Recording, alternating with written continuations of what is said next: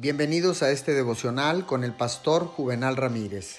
Hoy es día domingo 6 de septiembre del año 2020. Hoy es el día de alabar al Señor. La palabra dice en el libro de los Salmos capítulo 51 verso 19. El sacrificio a Dios es un espíritu apenado. Tú, Dios, no rechazas el corazón adolorido y humilde. La oración conduce a la consagración completa.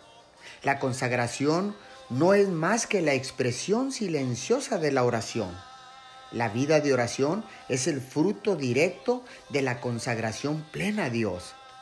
Consagración es ponerse uno mismo totalmente a disposición de Dios. Y Dios quiere y ordena a todos sus consagrados que sean personas de oración. Esta es la meta definida hacia la cual debemos apuntar. No podemos permitirnos buscar nada que esté por debajo de esto. Oremos.